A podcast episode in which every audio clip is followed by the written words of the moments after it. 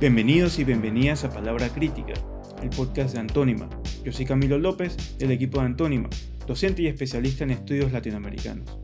En el episodio de hoy tenemos como invitado a Guillermo Castro, doctor en estudios latinoamericanos de la Facultad de Filosofía de la Universidad Nacional Autónoma de México, actualmente vicepresidente de investigación y formación de la Fundación Ciudad del Saber y amigo muy querido de la familia Antónima. Estamos agradecidos y felices de tenerlo hoy aquí con nosotros. El tema que vamos a tocar el día de hoy está relacionado con la crisis actual del sistema mundo capitalista que podemos ver reflejada en el conflicto entre Rusia y Ucrania en las últimas semanas.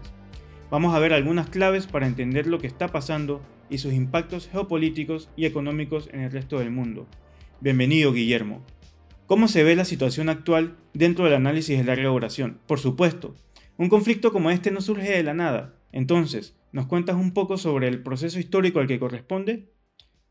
Para nosotros la guerra hace parte de un panorama, ahora sí, muy actual, que combina una economía de crecimiento incierto. Yo quiero recordar que antes de la invasión rusa a Ucrania había una especulación acerca de cuándo vendría la próxima crisis financiera global, etcétera. Una economía incierta que está además teniendo que cargar con una inequidad muy persistente, o sea, la, agudización de la inequidad en la distribución de la riqueza, por ejemplo, ha alcanzado unos niveles inimaginables. Cuando uno piensa en la humanidad en su conjunto, incluso cuando la piensa país por país y ve cómo la concentración de la riqueza y la difusión de la pobreza es un fenómeno que ya hace parte de la realidad global. Esto, por supuesto, está combinado con un nivel de degradación ambiental que tiene su expresión más visible en el cambio climático, pero que se expresa además en la creación de condiciones que hacen cada vez más compleja la vida en la Tierra. Se está expresando cada vez más en el norte global, pero el norte global tiene todas las capacidades para seguir dejando de hacer y transfiriendo lo peor del problema al sur global. Pero además, esto se está expresando con mucha claridad en una disfuncionalidad institucional que opera tanto al nivel de los países, nosotros acabamos de tener una muestra de esa disfuncionalidad en Panamá, en el Tribunal Electoral, por ejemplo, como en el sistema internacional, donde de pronto un grupo de países se arroga el el derecho de aislar a otro país sin, sin, lograrlo, pero de todas maneras el derecho, el, el arrogamiento del derecho está en curso y le han complicado la vida a la humanidad completa. Guillermo, ¿existen paralelismos entre lo que está ocurriendo en Rusia y Ucrania con la invasión de Estados Unidos a Panamá? Yo diría que en términos puramente militar, militares y lo militar y lo político van de la mano, por supuesto hay paralelos del mayor interés con uno de los episodios que van fundando el momento histórico que vive la humanidad, que es la invasión a Panamá en 1989. Ese es un momento fundacional en la medida en que hay múltiples elementos que apuntan en esa dirección, el objetivo de producir un golpe de Estado en Rusia, se parece mucho al uso de las Fuerzas Armadas norteamericanas para derrocar un régimen existente, imponer otro y desmilitarizar el país, como alega Rusia que lo está haciendo en Ucrania. El gobierno de Putin alega que el objetivo de la invasión, como dice Guillermo, es el de desnazificar y desmilitarizar a su vecino que, desde 2014, se presenta como posible aliado de la OTAN como en su momento hizo Estados Unidos en Panamá con Noriega. Aquí hay un elemento de diferencia que es muy importante. Uno es que en 1989 el presidente Bush usó métodos como el de la invasión a Panamá al que siguieron después la, la guerra con Irak y otros, en el interés de establecer un mundo unipolar, un mundo donde Estados Unidos se sentía en libertad para intervenir en cualquier parte del mundo, en una política que después continuó el presidente Obama, por cierto. Y que vimos entonces un arco de violencias que fue desde Panamá a Irak, de Irak a Libia, de Libia a Siria, etc. Y todavía continúa. Sin embargo, hoy en día, veintipico de años después, el presidente Biden reconoce que hay un nuevo orden mundial emergente y reclama el derecho de Estados Unidos a liderizar ese cambio. Lo que el presidente Bush ejercía sin darle explicaciones a nadie por su propia voluntad, para el presidente Biden se vuelve el reclamo de una necesidad. Y eso, si uno lo piensa, implica que la hegemonía norteamericana en el proceso de transición que vivimos se ha erosionado, por decirlo de alguna manera. Y esto no es poco. Hay que recordar que la raíz última de todos estos males se encuentra en el orden establecido después de la Segunda Guerra Mundial, cuando Estados Unidos como país único que emergió de la guerra con su sistema económico intacto y en expansión, estuvo en la capacidad de organizar o influir de una manera decisiva en la creación del orden internacional que hemos conocido, incluyendo no solo, por supuesto, lo político, la creación de la Organización de Naciones Unidas en San Francisco, sino además la imposición de los acuerdos de Bretton Woods para organizar el mercado mundial dolarizándolo hasta el punto en que hoy lo está. Está flaqueando, no funciona como antes, pero sigue siendo un mercado mundial dolarizado y el que pone los dólares controla el mecanismo, digamos. Estamos viendo una modalidad de organización del sistema mundial que depende de la guerra para existir. Esta modalidad que convencionalmente podríamos llamar neocolonial en la cual no ha terminado de ocurrir la retirada de Estados Unidos de Afganistán y la restauración del talibán en, Afganistán, cuando ya está ocurriendo en Ucrania una guerra que para los rusos es defensiva en la medida en que desde, desde 2014, al decir de autoridades de la OTAN, el ejército ucraniano ha venido siendo entrenado por especialistas militares de la OTAN y la OTAN ha abastecido masivamente de recursos de combate al ejército ucraniano y sigue haciéndolo. ¿Cómo explicarías el desbalance del poder que ha resultado en la crisis que está sufriendo el sistema mundial actualmente? Las primeras manifestaciones de este enfrentamiento ocurrieron con la formación de aquello que en algún momento se llamó los BRICS. principios del siglo XXI, de pronto resultó que Brasil, Rusia, India, China y algunos más resultaron ser economías emergentes que desarrollaban la capacidad de crear espacios propios en el mercado mundial y de integrarse al mercado mundial proveyendo a otras economías ya no solo de mano de obra barata como obreros chinos para construir un ferrocarril en Panamá, sino para proveer a los otros de tecnologías muy avanzadas.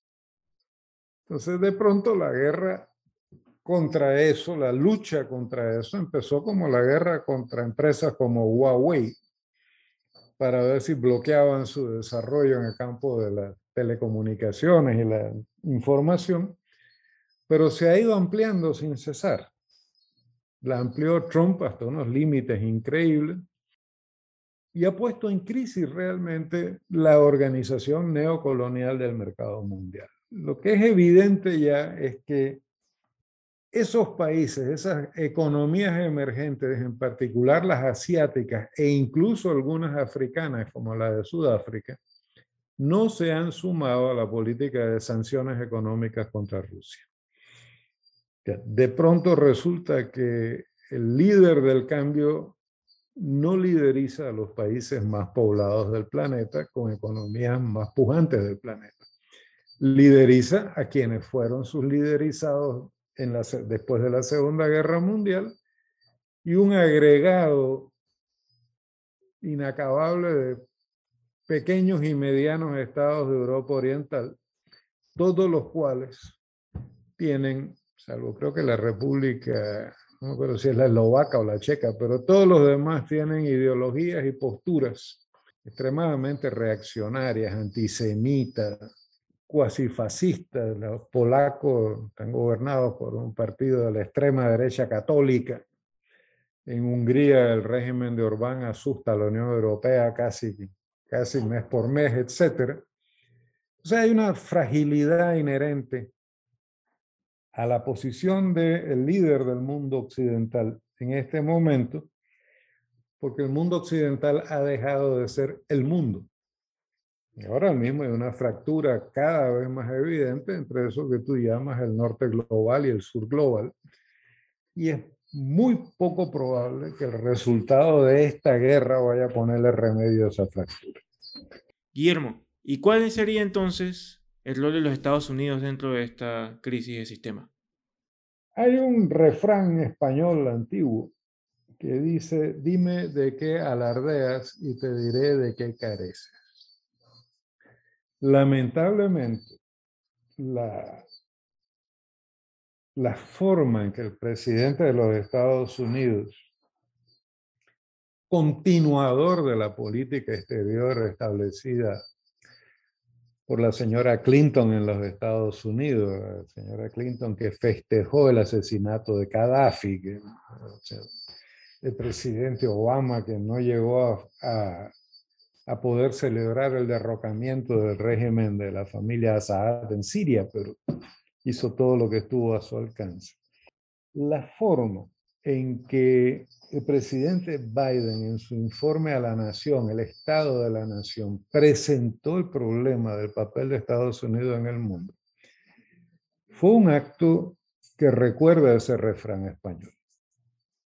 En un momento en que el control de Estados Unidos sobre el sistema mundial, que nunca ha sido total y que ahora está amenazado de fragmentación constante, el presidente reconoce, uno, que hay un cambio en el orden mundial, que está transformándose el orden mundial. Eso no había sido reconocido. Eso es como decir, bueno, nosotros estamos en problemas porque lo hegemonizábamos antes y ahora hay un cambio que no hegemonizamos.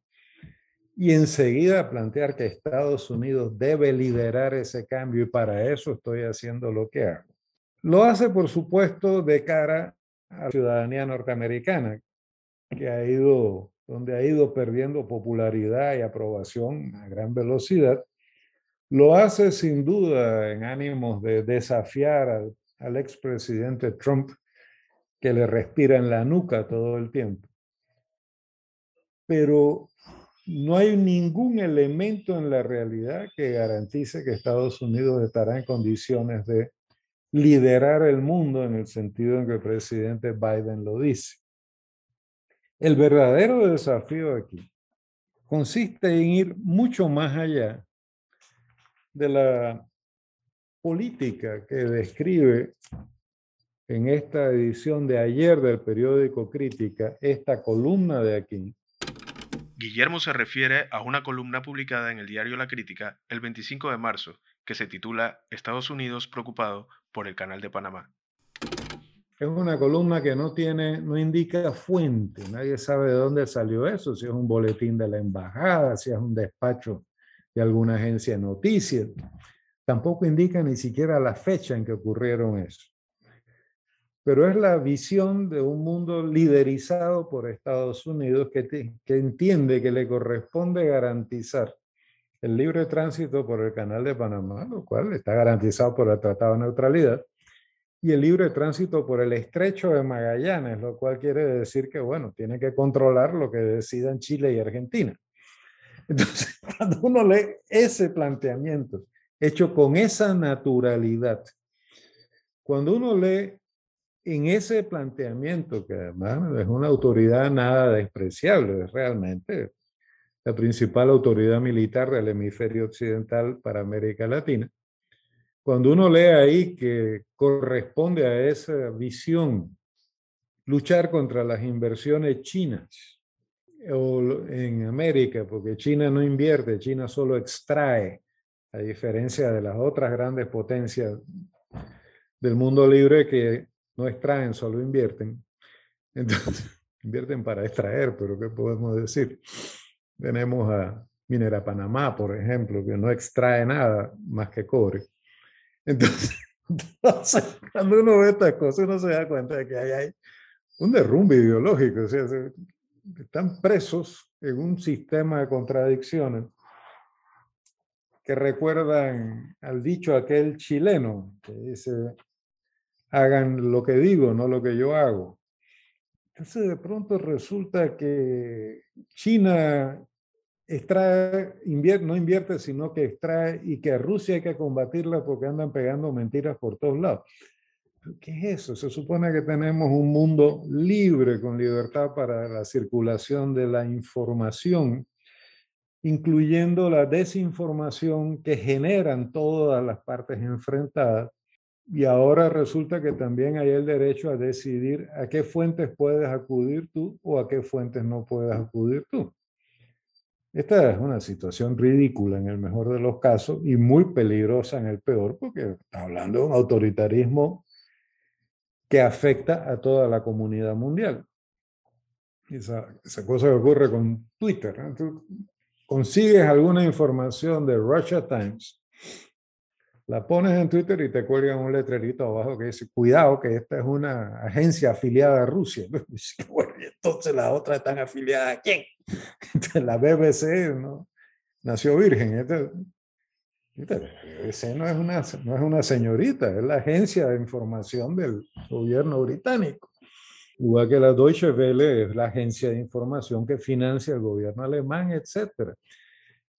Eran cosas normales antes, ahora resulta que hay unas que son señoritas y otras que no. Entonces, se vuelve un mundo complicado, desarticulado.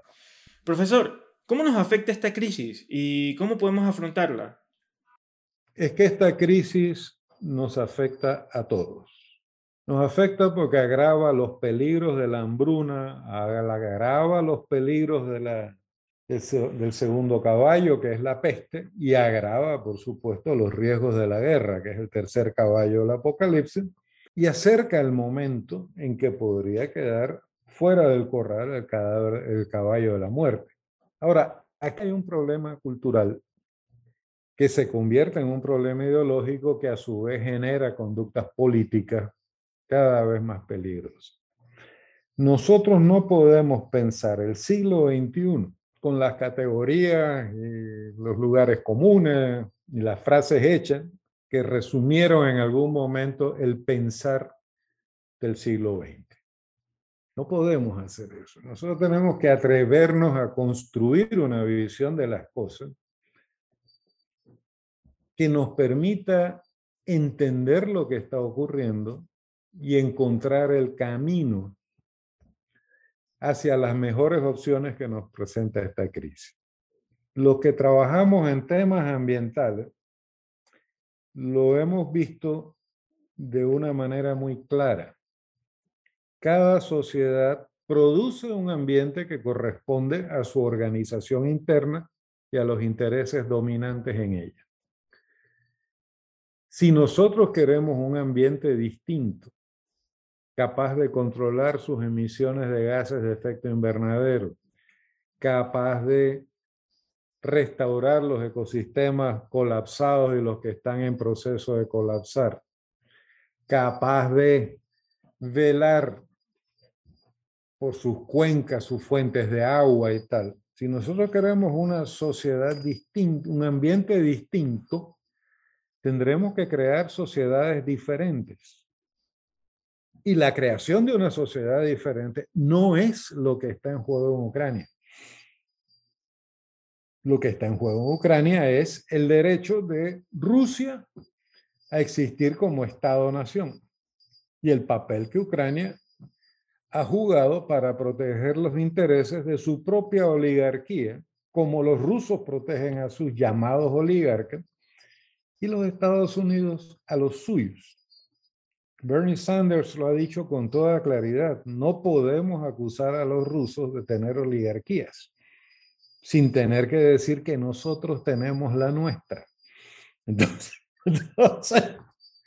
a ese punto hemos llegado y Sanders no es ni será jamás un comunista, será un socialista. Es un demócrata radical, sí, socialdemócrata quizá,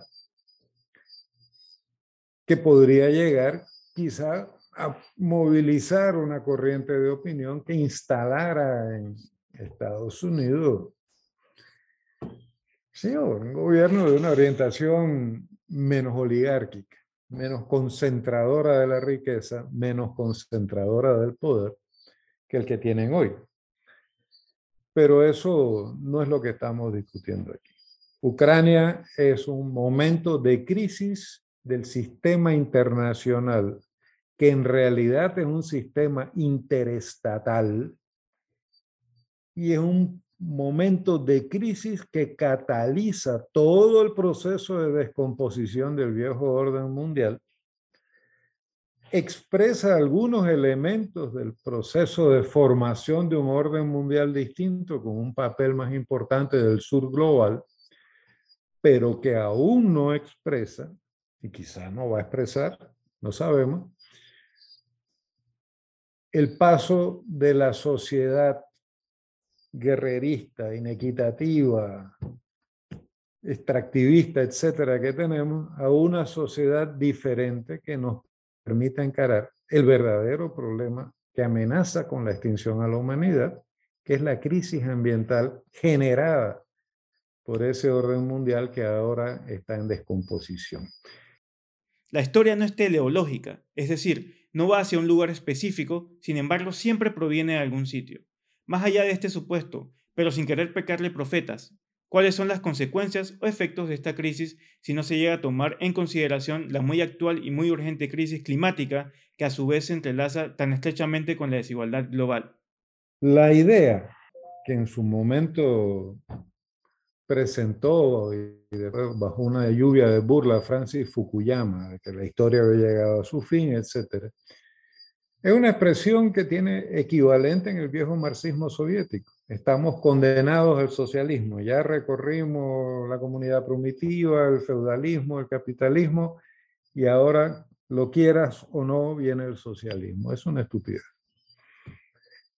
Ahora puede venir el socialismo, quién sabe qué entendamos por eso, como puede, podemos regresar a la edad de piedra, eso no, hay, no hay vuelta que darle.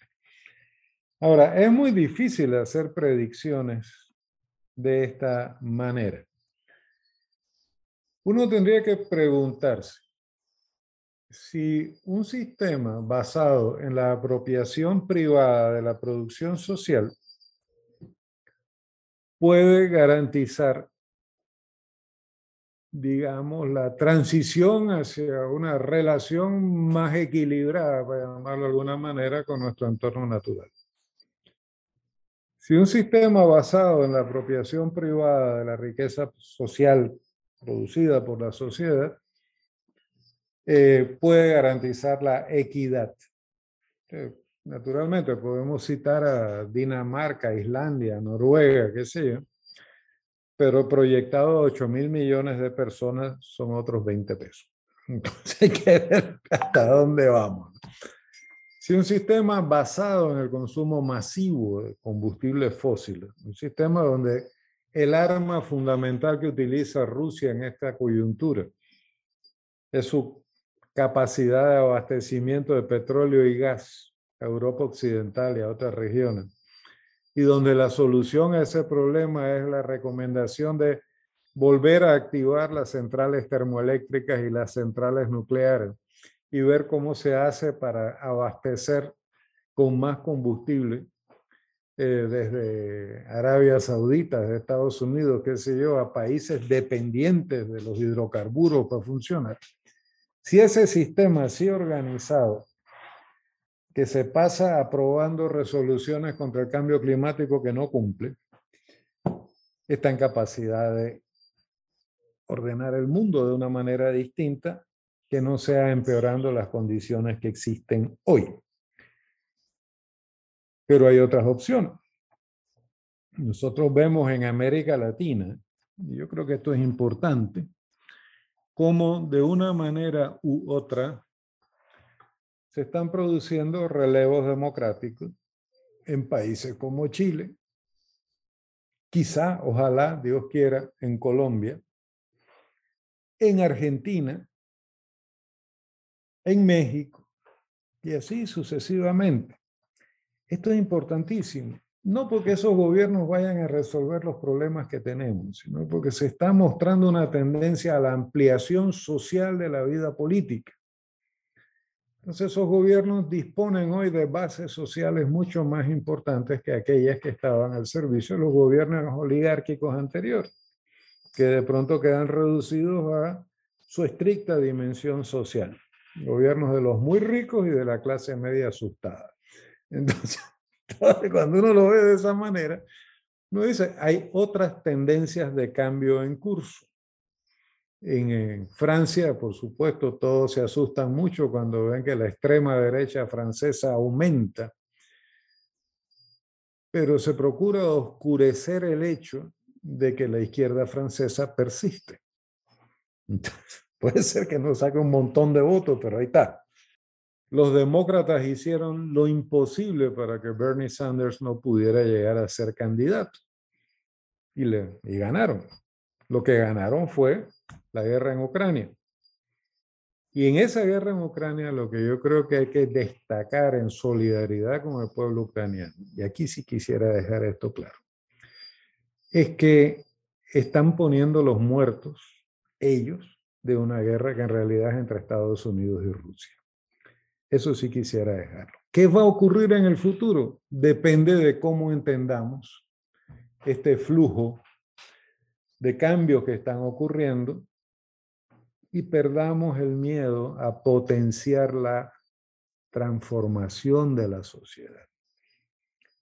Y vuelvo a la prédica con el ejemplo. En Panamá, en este año, han ocurrido cosas muy importantes, cuyo valor todavía no hemos debatido, cuya trascendencia no hemos explicado pero que están ahí y siguen ocurriendo. Una cosa muy importante fue la presentación de candidatos inusuales a la Junta Directiva de la Autoridad del Canal. Un grupo de candidatos interesantísimo. Solo quedó, solo quedó electo uno, las otras dos, bueno, representan otros sectores sociales. Pero interesantísimo porque desde que yo tengo memoria, y estoy hablando de política panameña, los años 70 para acá, digamos, nunca había visto un proceso de unidad en torno a algo en que participara lo que hoy llamamos el FAD y participaran otras agrupaciones, sindicatos cercanos al PRD, etc. Y ahí estaba. Simplemente para ese momento esa agrupación fue muy importante. Otro caso muy importante que está ocurriendo en Panamá es como cunde el mal ejemplo del Suntrax. Como incluso el argumento de los empresarios de la construcción de que no, si ya ustedes ganan más del 42% por arriba de los demás, lo que ha hecho es llamar la atención acerca de lo devaluado que está el trabajo en Panamá y la necesidad de organización de los trabajadores. Así que es un proceso contradictorio, pero lo cierto es que los mecanismos de hegemonía cultural, ideológica, incluso política del siglo XX se están desgastando con una rapidez muy grande. Si las fuerzas sociales, populares, que están interesadas en crear un mundo más democrático, más sostenible, con una prosperidad mejor distribuida, etcétera, no saben entender esos signos de los tiempos, entonces estaremos condenados a soluciones autoritarias que no nos van a gustar. pero no le podemos echar la culpa de eso a nadie más que a nosotros mismos. Ese, por cierto, es el principal reto que en mi opinión enfrenta el relevo generacional que está ocurriendo en la política y la cultura panameña. Trascender. Porque en este momento el problema no es vencer. En este problema, el problema es trascender ese marco del pensar en el que hemos sido formados y atrevernos a pensar por cuenta propia.